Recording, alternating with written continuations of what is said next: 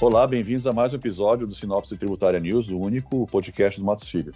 No, episódio de hoje, nós continuamos com a websérie relativa a preço de transferência e agora a gente fala sobre preço de transferências no capítulo de serviços da MP uh, 1152, que foi publicada uh, no final de dezembro de 2022. A MP tem sido muito discutida no mercado nesse, nesse período, de janeiro a, nesse caso, março, abril de 2023. Nós tivemos até agora uh, o período de encerramento de emendas, de apreciação de emenda, e temos 107 emendas apresentadas. Recentemente, nós tivemos a, a nomeação de um relator, que é o, o, o deputado da Vitória, uh, para, obviamente, relatar a medida provisória. E nós temos, então, a expectativa de que ele vá revisar o texto e revisar as, as emendas apresentadas e conversar com a sociedade, com o mercado, para ver direitinho o que, que vai ser feito com o texto final, que deve ser aprovado, provavelmente, até o começo de junho agora de 2023. Temos hoje aqui, então, uh, eu, Luiz Felipe Ferraz, meus sócios Gil Mendes e Tatiana Penido, todos do tributário, para conversar so com vocês sobre esse assunto.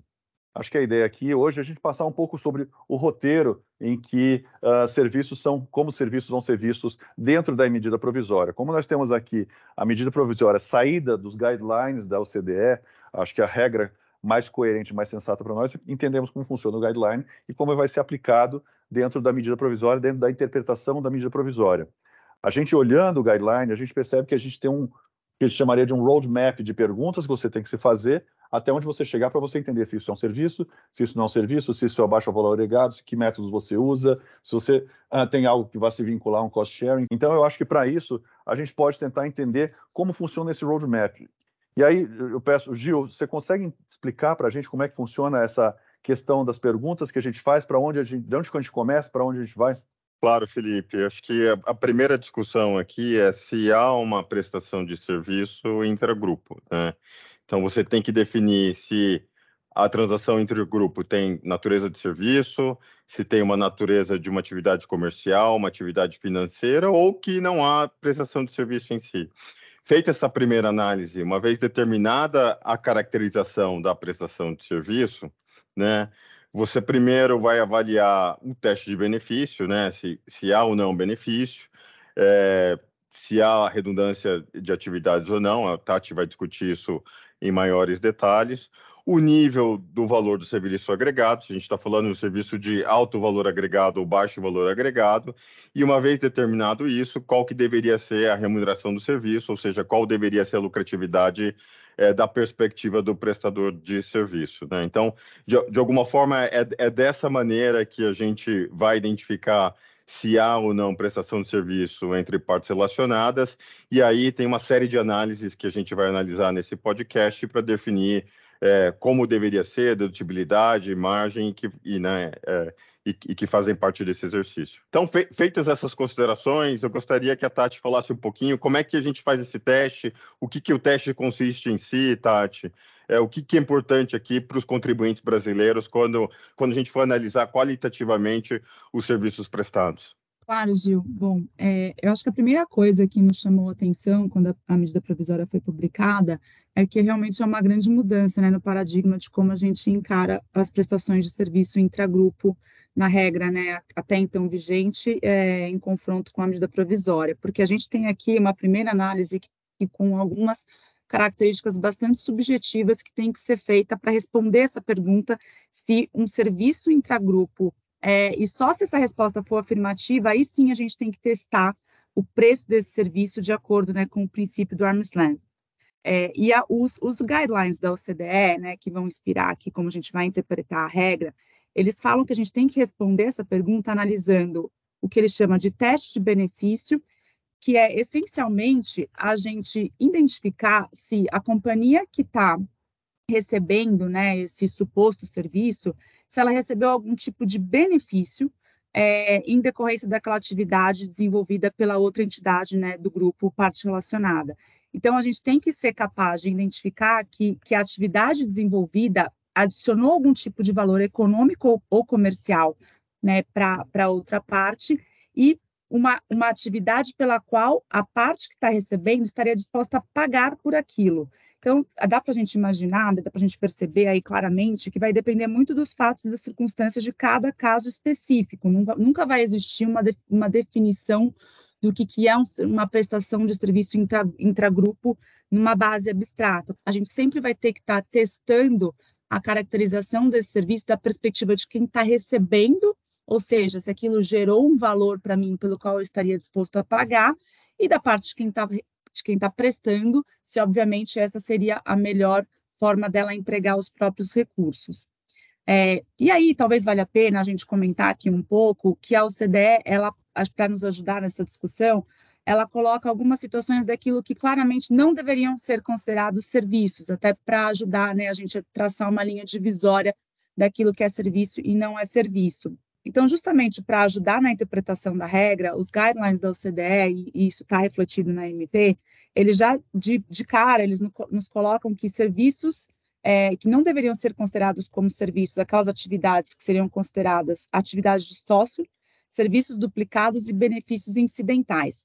E cada uma desses três, desses três termos né, que eu acabei de mencionar, eles têm uma, uma definição é, nos próprios guidelines que vale a pena a gente detalhar né, oportunamente, é, mas essencialmente o que, o que os guidelines estão dizendo é que tem uma parte relacionada fazendo alguma atividade que ela faz na capacidade de acionista da outra parte, né, essencialmente aquilo que tem a ver, que tem a ver talvez com a governança do grupo ou com algo que eu tenha que fazer na capacidade de acionista, eu não deveria poder cobrar por aquilo, não deveria poder repassar o custo daquela atividade para a parte relacionada, né? Em essência, é isso. Da mesma forma, os serviços duplicados. Se eu tenho um, o mesmo tipo de serviço sendo desenvolvido é, no âmbito né, de duas partes né, do mesmo grupo econômico, não necessariamente eu vou poder cobrar por isso. E nos benefícios incidentais, é, também o que a OCDE está tá querendo né, colocar é que se eu tenho uma parte desenvolvendo uma certa atividade, uma certa, é, uma certa atividade econômica que por quando nós estamos falando aqui de benefícios incidentais, o que nós estamos querendo dizer, né, pelo menos a princípio deveria ser isso, é que se eu tenho uma parte relacionada desenvolvendo alguma atividade em benefício próprio que pode repercutir positivamente para outra parte, né, melhorando é, seu rating de crédito, enfim, temos alguns exemplos nos guidelines, esse benefício incidental também não seria possível que a, a, parte cobrasse por isso, porque a parte que recebeu esse benefício incidental não, tá, não, não, não solicitou esse benefício e, portanto, não estaria disposta a pagar por ele. De novo, eu acho que são critérios bastante subjetivos, os guidelines nos ajudam com alguns exemplos, mas a gente vai ter que olhar para isso né, no caso a caso, tudo com o objetivo da gente responder essa primeira questão, né? Se um serviço foi caracterizado ou não, né? Porque só se a resposta for afirmativa, aí nós vamos ter uma outra pergunta derivada é, para responder. Se, é, se a gente está falando de um serviço de alto valor agregado ou de baixo valor agregado, porque a precificação de um serviço de alto ou baixo valor agregado no conceito, né, dentro do parâmetro de arm's length, vai variar bastante. Né? A gente vai ter critérios diferentes para precificar serviços de alto valor agregado dos serviços de baixo valor agregados. Então, considerando que nós teríamos né, que fazer essa diferenciação, talvez para tangibilizar um pouco a discussão, a gente poderia dar alguns exemplos aqui do que serviços de alto valor agregado e serviços que seriam de baixo valor agregado, né, Felipe? Para o pessoal entender melhor aí do que, que a gente está falando. É, quando a gente fala que a gente pode dar os exemplos, na verdade eles estão descritos no OCDE, então é mais fácil a gente pegar aqueles, na verdade, que já existem, porque fica claro como doutrina para todo mundo. Então, o OCDE dá quatro uh, exemplos, e eles são bons exemplos porque seriam exemplos daquilo que eu faria com terceiros, eu contrataria com terceiros ou terceiros fariam comigo, e que me geram valor agregado. Então, como a OCDE coloca mesmo, uh, uh, eu posso encomendar um serviço de alguém do meu grupo, por exemplo, do meu grupo econômico, uma industrialização por encomenda, em que a pessoa uh, jurídica encomenda de alguém, a pessoa jurídica que está prestando para mim, ela presta um serviço de alto valor agregado dentro daquela encomenda que foi feita, ela corre um baixo risco ali, porque ela já tem toda a contratação feita, e ele só, só não vai performar, na verdade, se de fato tiver algum problema grande. Mas na prática, ela faz um valor agregado ali grande. É um serviço que tem muita vinculação com o objeto e com a finalidade do que a, as pessoas tão, jurídicas estão produzindo. Então, isso sim. Você tem, por exemplo, um outro, um outro serviço, por exemplo, de factoring de dívida, que a própria OCDE dá, Então, nesse serviço de factoring de dívida, você tem uma empresa que centraliza isso, ela faz o desconto de alguns recebíveis todos do grupo, e a partir daí ela tem um serviço prestado com valor agregado. Não tem relação, nesse caso, com objetos da, da empresa, de quem está entregando o crédito, mas tem relação com valor agregado para ela, porque ela gera caixa para ela, e para outra também tem um valor agregado, porque é objeto dela no, na, no quesito factoring. Então, são coisas que de fato geram agregação de valor para os dois lados, e seriam coisas que, como a gente falou, contratar, você contrataria com terceiro e que você performaria como atividade, né? Uh, nesse caso, considerado que seja de alto valor agregado, a gente então passa para o que seria baixo valor agregado, que é um pouco é o resto do que a gente não está considerando aqui. Gil, você fala para a gente sobre esse assunto? Claro, claro, Felipe. Acho que eh, em relação aos serviços de baixo valor agregado, basicamente a gente está tratando né, de serviços de, de back-office, é, serviços que têm uma complexidade muito pequena, obviamente, quando comparados a serviços de alto valor agregado, né, ou em determinadas situações, serviços de front office. A, o, o, guia da OCDE, a diretriz da OCDE, ela exemplifica bastante claramente é, o que seriam serviços de baixo valor agregado, né, e que tem, como eu disse, uma natureza suporte, não faz parte da atividade principal da empresa, não requer o uso de intangíveis e não envolvem, no final do dia, a assunção muito relevante de riscos. Né? Então, a gente tem como efeito é, uma remuneração é, bastante pequena quando comparado aos serviços de alto valor agregado. Gil, é, pegando o gancho aí no que você acabou de falar, é, acho que vale a pena a gente comentar um pouco aqui essa, essa interação, né, dessa definição de serviços de baixo valor agregado com aquilo que a gente acostum, talvez esteja mais acostumado a tratar no contexto de um cost-sharing agreement, né, com todas as dificuldades que a gente tem no cost-sharing internacional.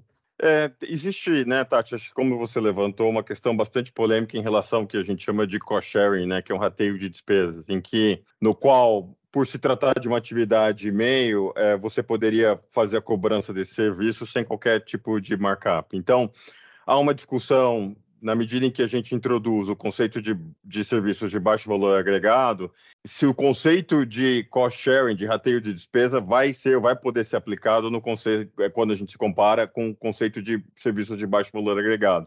Eu acho que no primeiro momento é todo o serviço de baixo valor agregado, que, que no passado poderia ser tratado como é, rateio de serviço e, portanto, sem a necessidade de cobrança de markup, dentro do contexto das novas regras, nós teríamos a necessidade de cobrança é, de markup. E aqui fica, obviamente, a discussão é, de qual seria o markup, se seria um markup simplificado ou não, que muito provavelmente vai ter que ser tratado por meio de regulamentação da Receita Federal. Eu acho que vale a pena a gente mencionar, né, Gil e Felipe, que nas regras da OCDE a gente tem um safe harbor para esse tipo de serviço com um markup mais baixo, que gira em torno de 5% na maioria dos países. Acho que a expectativa é que na regulamentação a gente tenha algo parecido, né, a ver. É, isso, porque na prática, a OCDE e, e provavelmente a Receita no Brasil vai seguir dessa forma, faz sentido você controlar preços, transferências de lucros tudo mais, muito em função do que seja alto valor agregado, que é onde estão realmente as maiores margens, onde estão as maiores agregações de transferência. O que é baixo valor agregado, provavelmente exatamente como você falou, deve ir para alguma coisa que importe menos, e aí eu acho que talvez a instituição normativa traga esse tipo de coisa, a gente espera, como aconteceu, inclusive, safe harbors trazidos na, na, na regra atual, uh, pela 1312, e ele, ela, ele é que traz, a instituição normativa é que traz uh, safe harbors. Então, eu imagino que também nesse caso vai trazer, ainda que especificamente para baixo valor agregado, é o que a gente imagina.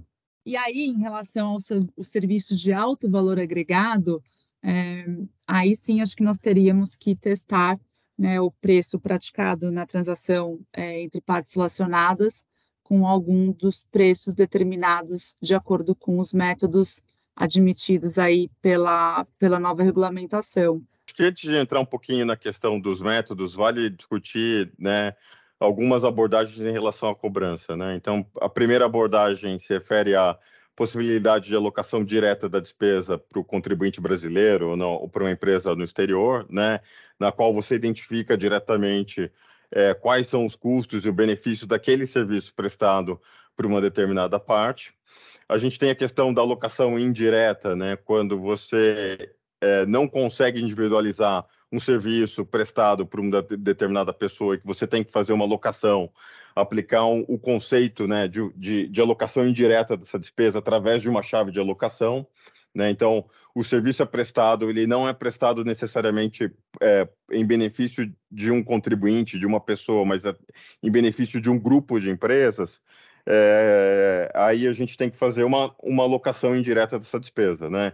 É, então você tem que determinar a chave de alocação e muitas vezes a chave de alocação é determinada por conta da natureza da despesa, por, por exemplo, RH, número de funcionários, é, tecnologia, é, número de usuários, né?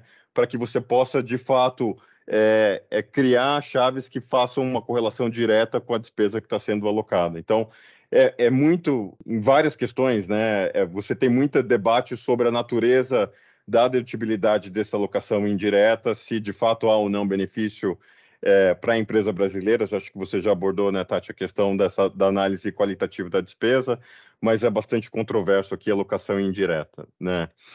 E aí a gente passa para a questão do, do, método em si, da precificação dos serviços prestados, né?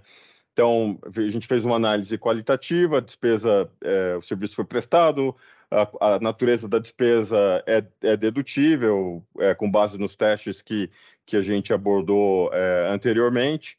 E aí fica a discussão de como a, a transação deveria ser precificada para fins de TP. Então, obviamente, o melhor método e o método que, que a gente sempre busca é, é, documentar transações é, é muito difícil é, é, o PIC, né, que é o preço independente comparável, que é, é basicamente tentar entender quanto terceiros cobrariam pelo mesmo serviço. Né? É, é bastante difícil você conseguir essa, essa identificar, né, ou, ou, pesquisar um comparável é, é, que seja aplicável, e aí você acaba muitas vezes aplicando os métodos residuais, que são o método do custo mais lucro, o método da margem líquida da transação, ou outros métodos que a gente pode ter e que podem ganhar relevância conforme for o valor agregado em relação aos serviços prestados. Né? Então, é através da aplicação desses métodos que a gente vai determinar qual que é o markup a ser aplicado sobre o custo dos serviços prestados, né? Por fim, vale, vale discutir aqui que a, a, regra brasileira, ela fala atual, ela fala em custo do serviço prestado. Então, são os custos diretos. Enquanto quando você olha no ambiente OCDE, é, ela, além dos custos, ela também aborda a questão das outras despesas administrativas ou gerais que foram incorridas é, na prestação do serviço e que deveriam ser alocados, considerados na base para é, da precificação. Obrigado, Gil. Só para a gente fechar então aqui o, o podcast, explica para a gente um pouco como você deve essa discussão entre o rateio de despesa, que hoje é tratado como serviço, e o compartilhamento de custos, que é o que a MP traz para a gente como, como expressão. Tá bom, Felipe. É, acho que primeiro, como eu falei anteriormente, né, em relação ao rateio de despesas, o que, que a gente tem aqui? basicamente atividades de back-office, né, atividade de suporte, que são rateadas entre é, entidades que pertencem ao mesmo grupo, sejam elas localizadas no Brasil ou localizadas no exterior, e aí, obviamente, fica a discussão é, se há ou não a, a consideração, né, a, a adição de um markup e a prestação desse serviço. Em relação ao contrato de compartilhamento de custos, é, ele tem uma natureza diferente do rateio de despesas. No, nesse contrato né, de compartilhamento de custos, o que, que a gente tem? A gente tem simplesmente um contrato no qual as partes decidem por compartilhar, por dividir os custos no desenvolvimento de ativos tangíveis, intangíveis, de novos produtos ou novos serviços. Então, as partes se reúnem elas têm como objetivo esse desenvolvimento e de decidem alocar o custo de desenvolvimento entre elas na medida do compartilhamento dos riscos e benefícios atribuíveis a cada uma das partes. Então, é, é bastante diferente né, do contrato de rateio de despesa. Não é um contrato que, historicamente, é muito discutido ou muito aplicado no Brasil. Eu acho que a gente tem aqui a grande vantagem de ter esse regramento a partir de agora, que permitiria essa, essa possibilidade da implementação do que eu estou chamando aqui de um CCC, é, mas tem uma natureza, uma natureza diferente. Então, essa de fato é uma inovação, talvez tenha sua aplicabilidade limitada. A gente vai ver aqui, por parte da regulamentação da Receita, como é que ela vai estabelecer aqui esses critérios para alocação das funções, riscos entre as diversas, as diversas partes.